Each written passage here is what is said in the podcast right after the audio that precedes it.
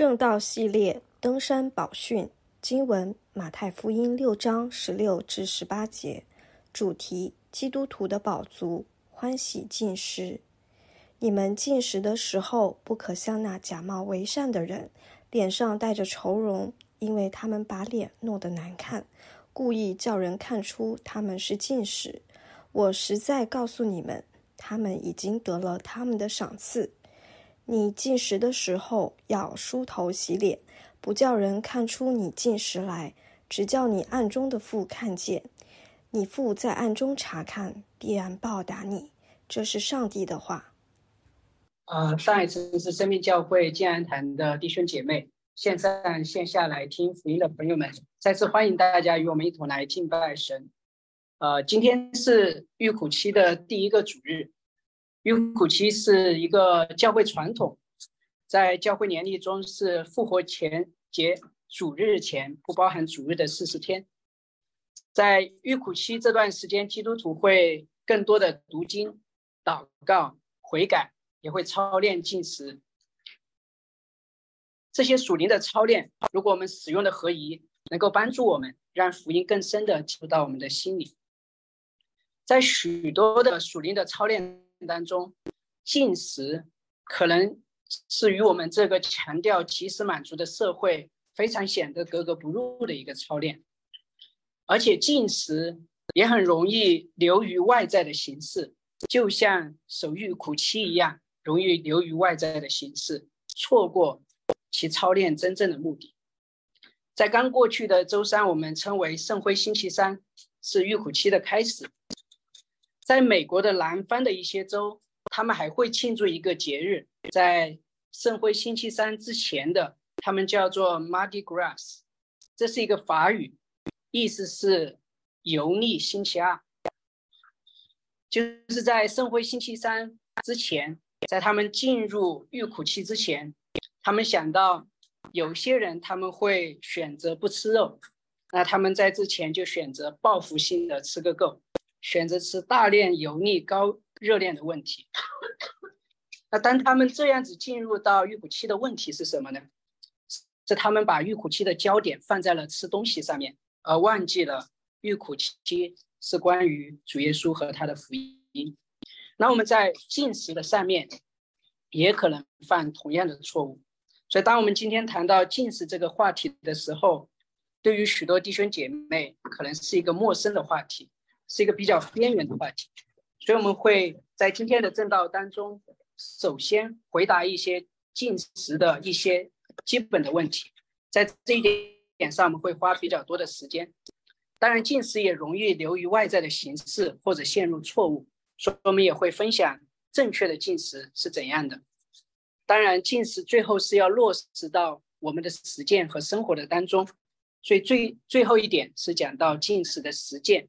会在给大家在预苦期操练进食的一些建议，所以今天的正道有三点：进食的一般问题，正确的进食，进食的实践。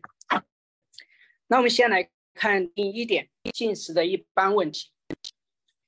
今天经文提到的进食是马太福音六章中三种属灵操练当中的一种，施舍、祷告和进食。是主耶稣时代的犹太人认为，在神面前最主要的三种善行。凡是敬虔的犹太人，他们都会实行这三种操练。那这三种操练也反映了我们的三重关系：施舍被看作是我们与邻舍之间的关系，我们要爱，要怜悯我们的邻舍；祷告被看作我们与神的关系，我们要遵从神。我们要倚靠神，那进食被看作与我们自己的关系，因为进食涉及到舍己和自律。在前面的讲道中，我们看到主耶稣要矫正门徒们关于施舍、关于祷告方面的错误。今天的这段经文，主耶稣也要矫正门徒在进食方面的错误。但是在我们进入到今天的经文，讲到主耶稣如何矫正门徒之前，我们先要来回答关于进食的一些基本的问题。关于进食，可能我们会有很多的疑问：基督徒需要进食吗？进食有什么样的意义？进食会不会伤害身体？进食有没有特别的属灵的祝福？如果要进食，我应该如何来进食？啊，我们可能不会把所有的问题都回答，但我们先来看什么是进食。根据圣经，基督徒的进食是为着属灵的目的，在一定时间内不摄取食物。所以，基督徒的进食不单单是不吃饭、不吃东西，而是为着特定的属灵目的，在一段时间内放弃吃饭的操练。所以，如果是为了减肥、为了健康、为了省钱，甚至为了达到某种诉求而绝食抗议，这些都不是圣经所讲的进食。基督徒的进食不是不是单单不摄取食物，更重要的目的是要为了属灵的目的。那接下来一个问题可能是：那我们基督徒需要进食吗？毕竟。在教会里的教导比较少，在周围的操练似乎也比较少。在今天的经文里，主耶稣说：“你们进食的时候，又说你进食的时候。”这和主耶稣在之前谈到施舍和祷告时是同样的句式。主耶稣说：“你们施舍的时候，你们祷告的时候。”主耶稣不是说如果你施舍的时候，如果。你祷告的时候，这表表明帮补穷人祷告是主耶稣期待门徒去做的，是默认值，而不是可选项。同样的，主耶稣没有说如果你进食的时候，而是说当你进食的时候。这表明主耶稣也期待他的门徒进食。在新约里，另一段。谈论进食非常重要的经文是在马太福音九章十四到十七节。我们知道，主耶稣在他正式开始公开侍奉之前，他在旷野进食四十天，受魔鬼的试探。当他开始公开侍奉之后，他和门徒似乎就不怎么进食了。而当时的法利赛人是每周要进食两次。而且施洗约翰的门徒，他们和法利赛人一样，也是常常的进食，所以他们就来问耶稣，他说：“你的门徒为什么不进食？”面对施洗约翰的门徒的问题，主耶稣回答说：“当新郎和陪伴之人同在的时候，陪伴之人不能够哀痛；但是当新郎离开他们之后，他们就要进食了。”我们知道。主耶稣在这里谈论的这位新郎，就是主耶稣基督他自己。从主耶稣基督的回答里面，我们看到，进食往往是伴随着哀痛的，但是当新郎和陪伴之人同在的时候，是一件非常喜乐的事情，不适合进食。但是门徒也会进食，那是在这位新郎离开之后。离开这个词在原文是被动语态。是被带走的意思，而且这个词往往包含着暴力的含义，所以许多学者认为这里的离开是指主耶稣的受难。这也呼应了以赛亚书五十三章对那位受苦仆人的预言，说那位仆人会因受欺压和审判，他被夺去。所以主耶稣预言他会被被夺去，他会上十字架，那时候门徒。就要进食了。有的学者会因此得出结论说，门徒只需要在主耶稣受难和复活期间进食，主耶稣复活之后，门徒就不再需要进食了。这种结论不太可能。我们刚刚提到今天的正道经文，主耶稣是期待门徒进食的，而且使徒行传也记载了早期教会进食的实践。保罗自己在哥林多后书提到他个人的进食，而且这里讲到主耶稣受难，他被动的离开，他后来又升天，主动的离开，也是新约基督徒进食的原因。那时候门徒就要进食，所以我们从这两段经文，我们都看到基督徒主耶稣是期待门徒要进食的。在主耶稣讲完了新兰的比方之后，主耶稣又紧接着讲了两个比方，讲到新布不能补在旧布上，然后也讲到新酒不能够装在旧皮袋里，只能够装在新皮袋里。我们知道主耶稣的意思是，他所带来的新约不能够装在旧约这个旧的仪式传统的里面，但在这个进食的上下文里面，也是讲到因着主耶稣的到来，新约基督徒的进食和旧约的进食已经有了一些更新和改变，所以我们要看在旧约的进食是如何的。然后主耶稣的到来如何带来了进食的改变？在旧约圣经中有许多关于进食的描述，有些时候是为着一些特殊的需要而进食祈求。当摩押人和亚门人联合起来一起攻打犹大国的时候，当时的约沙王约沙法王就在犹大全地宣布禁食。寻求耶和华的帮助。当以色列人在马代波斯的统治下面临灭族的危险的时候，以斯帖号召以色列人一同进食祷告。当以斯拉要带领以色列人回到耶路撒冷的时候，他召聚以色列人一同进食祷告，寻求神的保护。在这些情况下，他们进食在神面前降杯，寻求神的帮助。在旧约中，进食更多的是与畏罪、忧伤、悔改联系在一起。在摩西律法中，有每年一次、一年一次的公众进食，也是唯一要求的一次公众进食，是在赎罪日那天举行。在那一天，以色列人要为他们的罪刻骨铭心。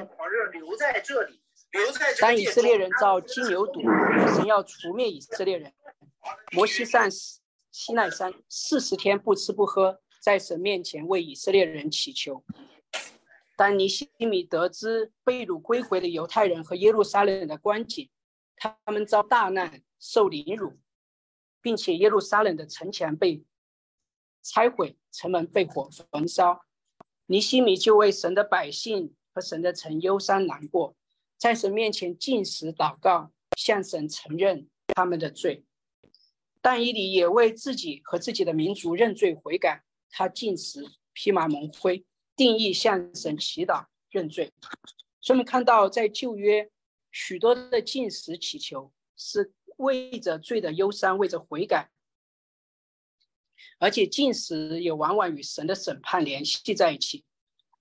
所以，当宣告神的审判要来临的时候，先知约尔就呼吁以色列人说：“你们要在西安吹角，分定禁食的日子，宣布元素会。”我们很熟悉的先知约拿到尼尼微城宣告三日后神的审判要临到尼尼微大城的时候，尼尼微的全城宣告禁食。所以在旧约圣经中，禁食也往往与审判联系在一起，在旧约圣经中还记载了一个大卫的进食祈求，能够帮助我们看到进食和审判和罪之间有怎样的关系。那个时候，大卫犯了奸淫的罪，他夺取乌利亚的妻，又用计杀害了乌利亚。神借着先知拿单指出大卫的罪，大卫认罪悔改，神就借着先知宣告了对大卫的赦免。然而，罪在大卫今生的刑罚并没有完全除去，神击打大卫和乌利亚的妻子拔示巴所生的孩子，使他生重病。大卫就为这孩子恳求神，而且进食。到第七天的时候，这个孩子死了。大卫知道后，他就沐浴抹膏，进耶和华的殿敬拜神，然后他停止进食，开始吃饭。大卫的行为让他的臣仆非常的困惑，就问他说：“孩子活着的时候你进食哭泣，孩子死了你倒起来吃饭，这是什么意思？”他们觉得孩子死了，你应该进食表示哀痛，但是大卫却停止了进食。起来吃饭。大卫的回答是说：“孩子还活着，我进食哭泣，因为我想，或者耶和华连续我，使孩子不死，也未可吃。孩子死了，我何必进食？”从大卫的回答，我们看到，大卫进食哭泣祈求，因为神的审判还没有完全的临到。他借着进食呼求神的怜悯，或者神会撤去他原来的宣告的审判。但是当神的审判已经降临了，他就不再需要进食了。所以在旧约圣经中的进食，一个含义是为自己的罪在神面前忧伤降杯悔改，呼求神的怜悯，期待审判过去。有这样一个背景，我们回到马太福音九章十四到十七节，于施洗约翰的门徒来问耶稣，为何他的门徒不进食？主耶稣讲到他的门徒会进食，讲到在新约的进食是更新了的进食。在主耶稣跟施洗约翰门徒的对话当中，他宣告他自己是那位新郎。熟悉旧约的以色列人并不陌生。因为在旧约常常用丈夫和妻子来形容神和他的百姓以色列人之间的关系，也用新郎和新娘来做比喻。以赛亚书六十二章五节说：“新郎怎样喜悦新妇，你的神也照样喜悦你。”和西阿书二章十九节，耶和华神说：“我必聘你永远归我为妻。”以仁义、公平、慈爱、怜悯聘你归我。主耶稣在宣告，他是那位要迎娶他百姓的新郎，他是那位耶和华神。当这位新郎和他的百姓在一起的时候，是欢喜的，不应该哀痛，不应该进食。但主耶稣提到他将离开他们，他将为他们钉十字架，那个时候他们要进食。在旧约的神的百姓进食，他们在期待审判过去，或者神发怜悯撤回审判，或者那个靴子掉下来，那个审判过去。当以色列人一年一年守赎罪日的节气的时候，他们看到给他们代赎的羔羊，他们一年年的守，但他们意识到审判还没有过去。他们仍要等候那个那位真正赎罪的羔羊。主耶稣到来的特别就在于，他是耶和华神，他也是为我们赎罪的羔羊。因着基督的离开，因着基督被钉在十字架上，神的审判已经降下来了。我们一切的罪落在了主耶稣基督的身上，使我们这些信主耶稣的人不再被审判。罗马书八章一节说：“如今那些在基督耶稣里的就不定罪了。”所以，我们基督徒今天进食有新的含义。我们不再是等候神的审判的过去，神的审判已经落下。从这个意义上，我们不需要进食，如同大卫看到神的审判完全的落在了那个孩子的身上，他就不再进食。但基督徒仍然进食，不是因为等候审判，也不是祈求神在审判中施行怜悯，因为神已经显显出怜悯。基督徒仍然进食，是表达仍然要表达哀痛，一方面是为着自己的罪使基督受的苦难哀痛，我们的罪使基督被压伤；另一方面。是因为我们的心难此时此刻没有变得与我们同在。虽然主耶稣基督借着差派圣灵内住在我们里面，使我们能够经历他的同在，但这样的同在仍然不完全。信徒要因此而进食，是渴慕那位新郎主耶稣基督。门徒为着此刻不能完全的享受。这位新郎而感到难过，门徒渴望见到主面的时刻。约翰派伯牧师说：“我们缺乏进食，也表达了我们对于主不在的境况的满足，好像他不在，我们也很好。所以，哪怕在平顺的年代，在经济环境很好的情况下，我们基督徒都应该对当下的处境有一种属天的忧伤，就是因为我们的新郎还没有来迎娶我们。所以，进食是表达我们对主耶稣基督的思念；另一方面，进食也能够增强我们对主耶稣基督的这种思念，因为。在我们的身体的里面有各样的私欲在增进，并且各样的私欲要夺取我们对神对主的爱和渴慕。公元四世纪的阿斯提留说：“进食将保证身体不会像茶壶一样沸腾起来，不让我们的身体对灵魂产生妨碍。”所以，当我们进食的时候，当我们的身体。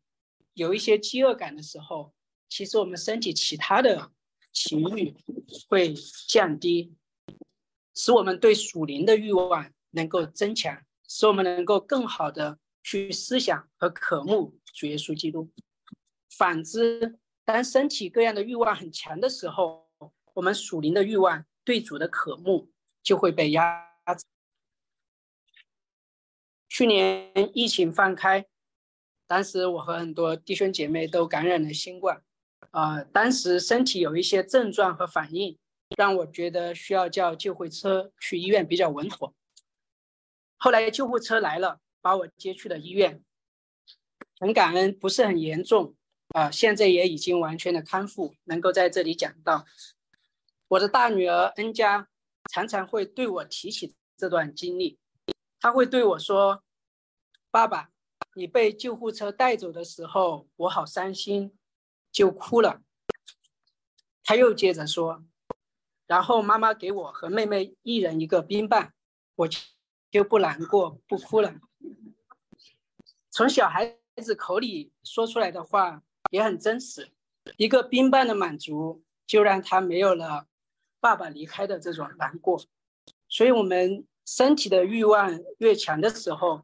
会使我们属灵的欲望也会被压制，所以基督徒进食新的含义在于表达我们对主耶稣基督的渴慕，我们渴慕他的再来，我们渴慕他来迎娶我们，我们想念他，我们也借着进食降低我们肉体其他的欲望，使我们能加深对他的渴慕，进入与他更亲近的关系中。耶稣的到来。他的受难，他的升天，赋予了进食新的含义，但也保留了旧约进食其他方面的含义，比如在特殊情形下寻求神特别的带领或祝福。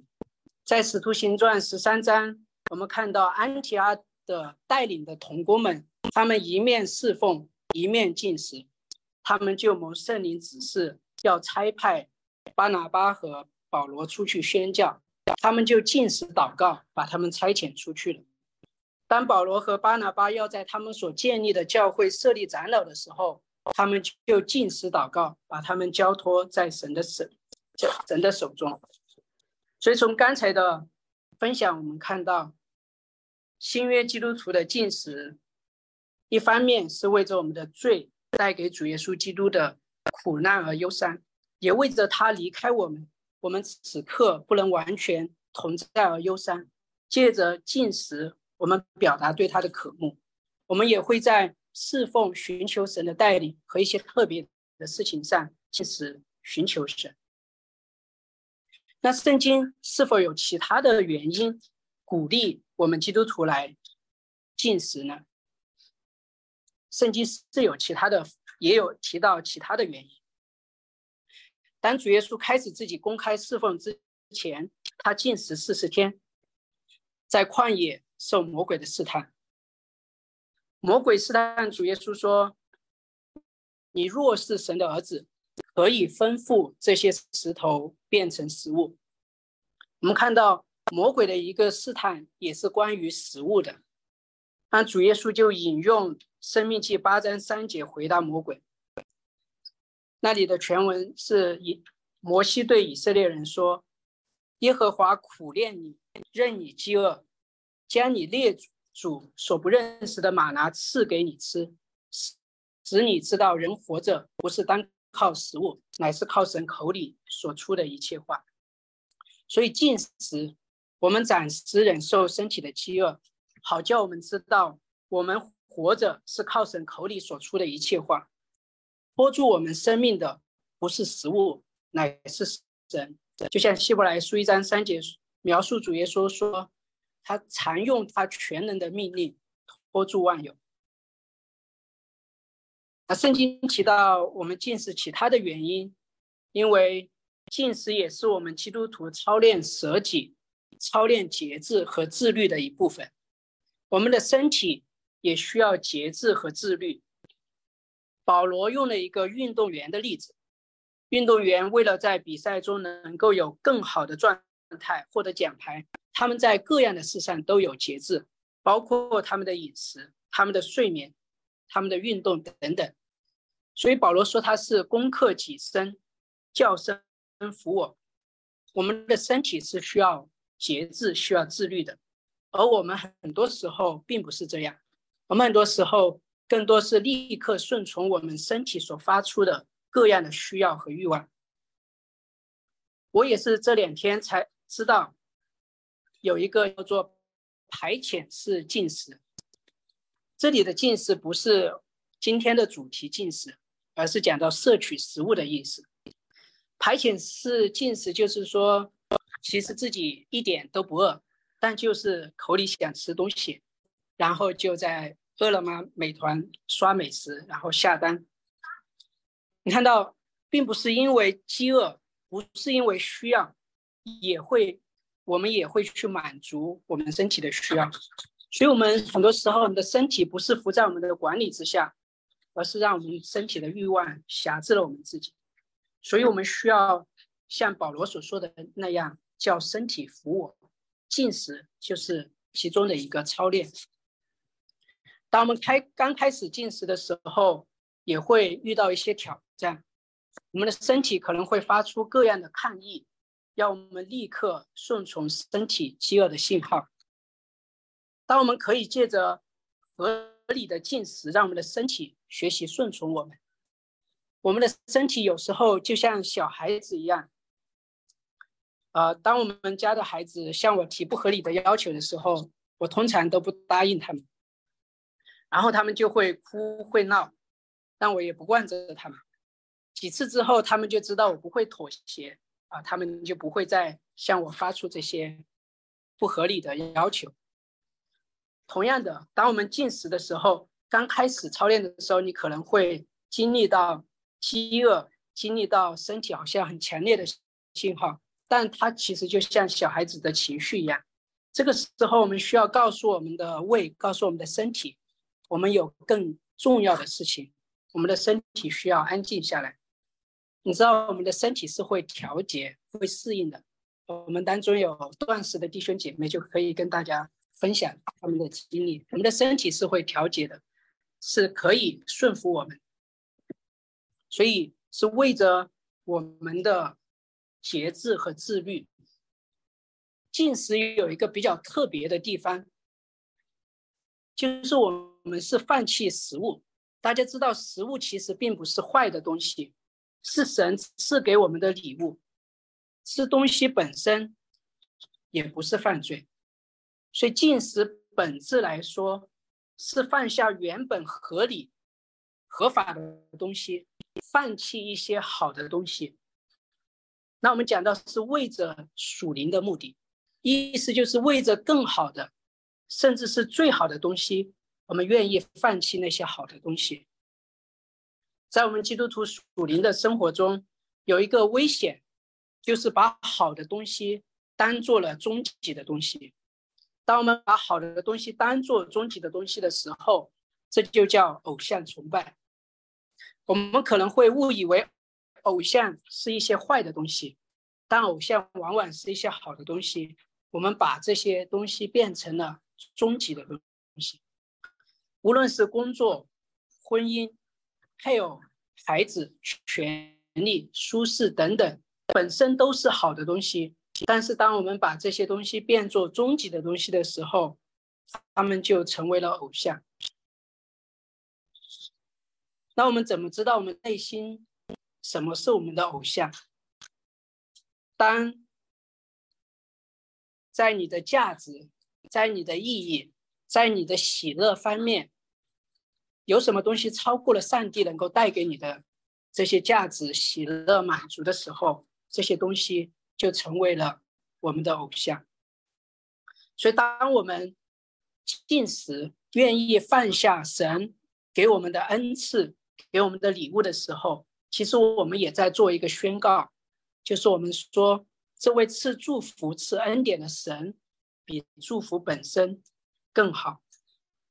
我们在提醒自己，我们不要把神给我们的那些好的东西变成终极的东西，变成我们的偶像。我们是可以为着神的缘故，放下神给我们的这些恩赐和礼物。所以。当我们操练进食的时候，不是我们失去了什么，而是在宣告我们因着基督他的舍去，我们所得到的，并且我们也期待他要给我们带来的那完全的救恩。食物本身是好的，吃食物可以说是我们的合理的权利。那进食是我们。做主门徒，学习放下自己合理权利的一个操练。因为主耶稣说：“若人有人要跟从我，就当舍己。”当我们这样子进食的时候，其实就是一种操练舍己，是学习我们主的样式。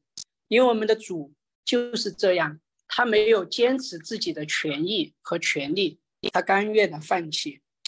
他原本是神，却不以却他原本是神，不以与神同等为强夺的。他甘愿放弃天上的荣耀、尊贵和天使的敬拜，甘愿成为软弱有限的人。他愿意放弃舒适，出生在马槽，经历各样的试探和苦难。他为我们舍弃了生命，为我们的罪被钉死在十字架上，好叫我们得得着生命。主耶稣舍弃了荣耀，舍弃了舒适，舍弃了生命，甚至舍弃了在永恒里与天父的相交团契，在十字架上经历被神的弃绝。他呼喊：“我的神，我的神，为什么离弃我？”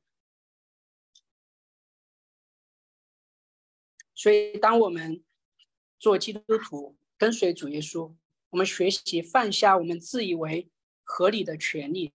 也是一种跟随主、效法主的操练。我们说进食，我们舍弃了一些身体的舒适，是为着更大的益处，为着属灵的益处，让我们更好的亲近神。当我们想主耶稣他舍弃这么多，又是为什么？他能够得着什么更好的东西吗？希伯来书十二章二节说，耶稣。因那摆在前面的喜乐，就轻看羞辱，忍受了十字架的苦难。主耶稣是为了那摆在前面的喜乐。前面的喜乐是指什么呢？是指耶稣复活升天，坐在神的右边吗？不是，因为他在永恒里就拥有这些，他不需要成为人，他不需要经过十字架就拥有这些，他舍弃这么多。唯一让他得到的，就是我们这群蒙蒙他救赎的人。他因着看我们宝贵，看为我们舍弃这一切，他觉得值得。这是我们的新郎为我们所做的。所以，我们今天也借着进食，表达对这位新郎的爱和渴慕。所以，我们借着啊新旧约的这些经文去看圣经对于。进食的一些教导，也看到因着耶稣的到来，进食有了一些新的含义。接下来我们要看第二点，就是在我们操练进食的时候，我们需要意识到进食关乎进食的一些错误的观念。首先，圣经讲的进食不等同于禁欲主义。保罗在写给提摩太的书信中责备了禁欲主义的做法。保罗责备那些假教师，说他们禁止嫁娶，又禁戒食物，就是神所造，叫那信而明白真道的人感谢着领受的。禁欲主义之所以是错误的，因为他把神所创造的婚姻、神所创造的食物当做是坏的。但我们进食本身不是因为食物是坏的，也不是因为我们的身体本身是坏的，所以圣经讲的进食不是禁欲主义。保罗在写给哥罗西的教会书信中责备他们随从不可拿、不可尝、不可摸的规条，这些都是人所吩咐的、所教导的。他们以为这样苦待己身就可以克服肉体的情欲。但是保罗说，禁欲主义对于克制肉体的情欲是没有功效的。在今天的经文《马太福音》第六章，主耶稣也主要是要警戒错误的进食。他说：“你们进食的时候，不可像那假冒为善的人，脸上带着愁容，因为他们把脸弄得难看，故意叫人看出他们是进食。”我是在告诉你们，他们已经得了他们的赏赐。这里提到“假冒为善”这个词，这个词的名词是形容一种职业，是一是演员。演员借着变换不同的面具，扮演不同的角角色。当他演这个角色的时候，他戴戴上相应的面具；当他演另外一个角色的时候，他又戴上另外一个面具。这个演员和他所表演的这个角色可以是完全不同的。假冒伪善的人也是如此，他们在人前的表现，他们真实的情形是不一样的。那假冒伪善一个非常大的特点，就是他们做各样的事情，都是为了叫人看见；他们施舍是为了叫人看见；他们进祷告是为了叫人看见；他们进食。也是为了叫人看见，好叫别人能够觉得他们很敬虔。主耶稣说，他们已经得了他们的赏赐，不单单是在施舍、祷告、进食方面，我们会希望被人称赞；我们在讲台上带领敬拜、讲道、奉献等等，都会有同样的试探。我们会希望别人来称赞我们。当然，有时候我们很难避免进食的时候完全不被人知道，可能你的配偶、家人会知道，而且被人知道本身并不是罪或者犯罪犯错。刚过去的周四晚上啊，我进食，然后我去上一门课，那门课负责招待的姐妹非常的热心，预备了非常多的食物。我刚进门，他就拿各样的食物给我让我吃，啊，我就直接告诉他说，我进食，今天晚上不吃。如果是我以前的话，遇到类似的情况，我在进食，然后别人邀请我吃饭，我可能就会转着弯，想着各样的方法，不让他知道我在进食，甚至有时候还会被试探说要说一个小谎，让他知道我不在进食。但这里。其实讲到进食被人知道，和进食为了让人知道是两件不同的事情。那法利赛人这些假冒为善的人，他们的问问题是在于，他们进食是为了叫人知道，他们为了得人的赏赐，喜爱人的称赞，这是一个比较普遍的现象。但是主耶稣提醒我们，这是一件危险的事情。他会把我们引向虚假的金钱，因为人只能看我们的外表，看不到我们的内心。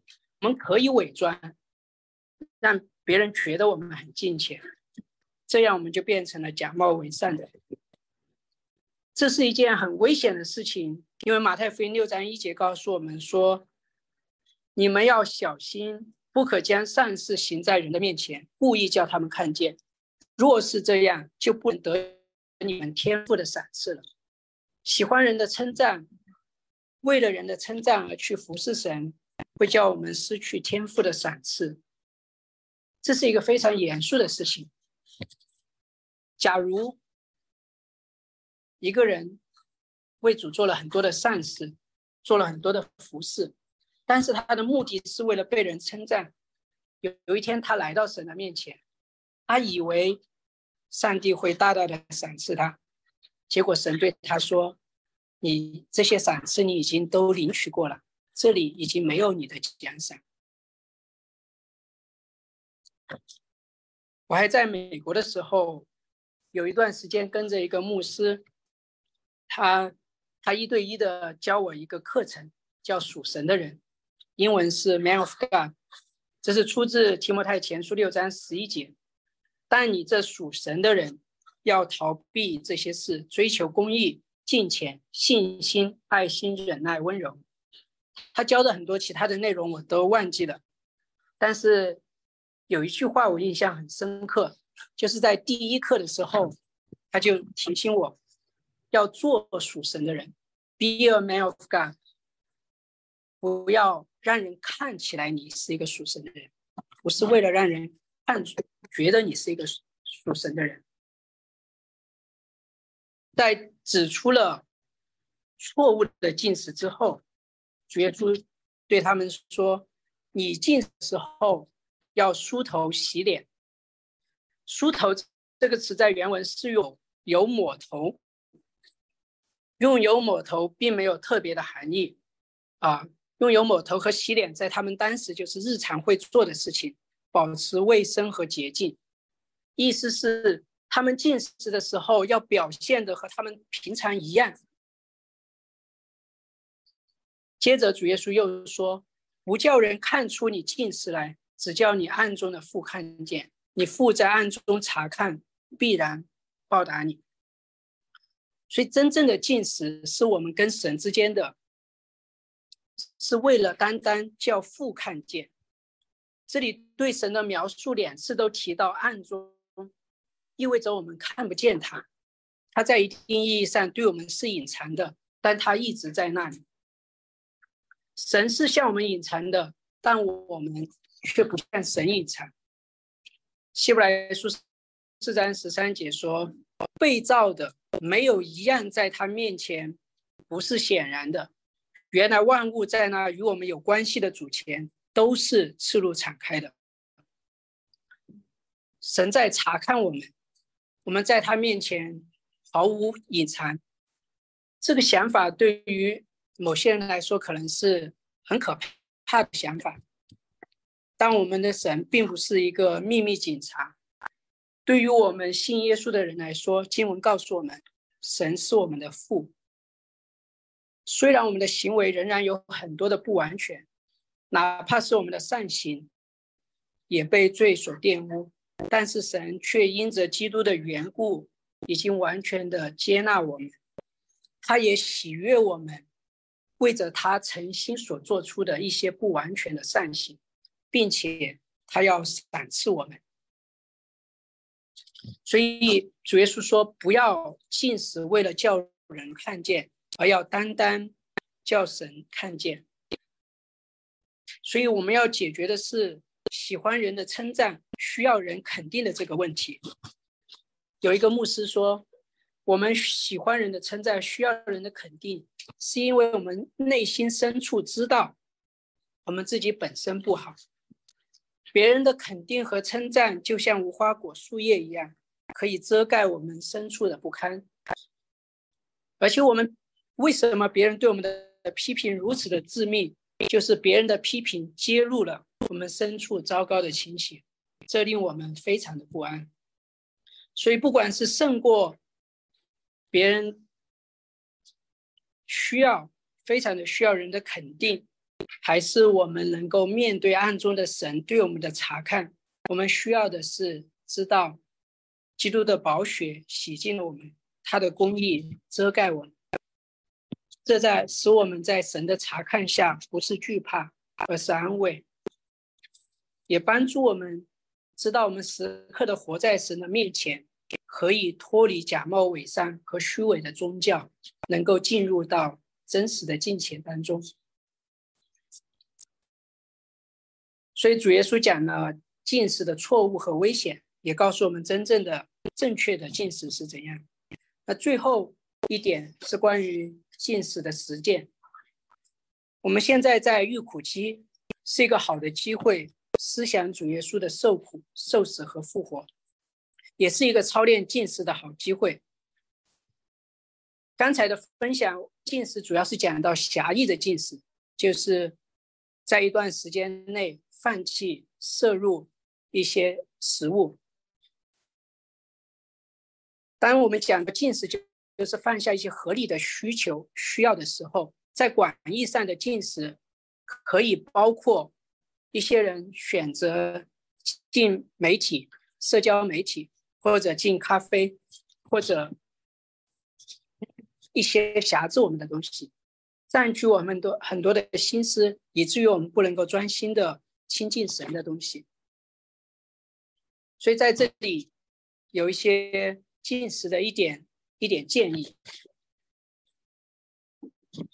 首先，虽然主耶稣期待门徒进食，这是基督徒应该有的属灵操练，但有些人在生命的特殊的阶段，或者身体有软弱，可能进食对你们来说并不合宜。比如说，有一些姐妹可能在怀孕的期间。或者在哺乳的期间，有些人可能有身体的疾病，有些人可能有精神上的疾疾病。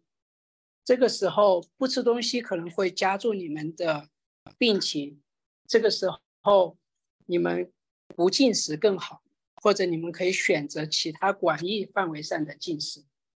第二个，我们可以为着我们本身的进食来祷告，就像主耶稣所指出的，进食和其他的属灵操练一样。同样有试探和危险，可能会变成苦修，可能会变成夸耀我们自己属灵成就的事情。所以我们要为我们进食本身来祷告。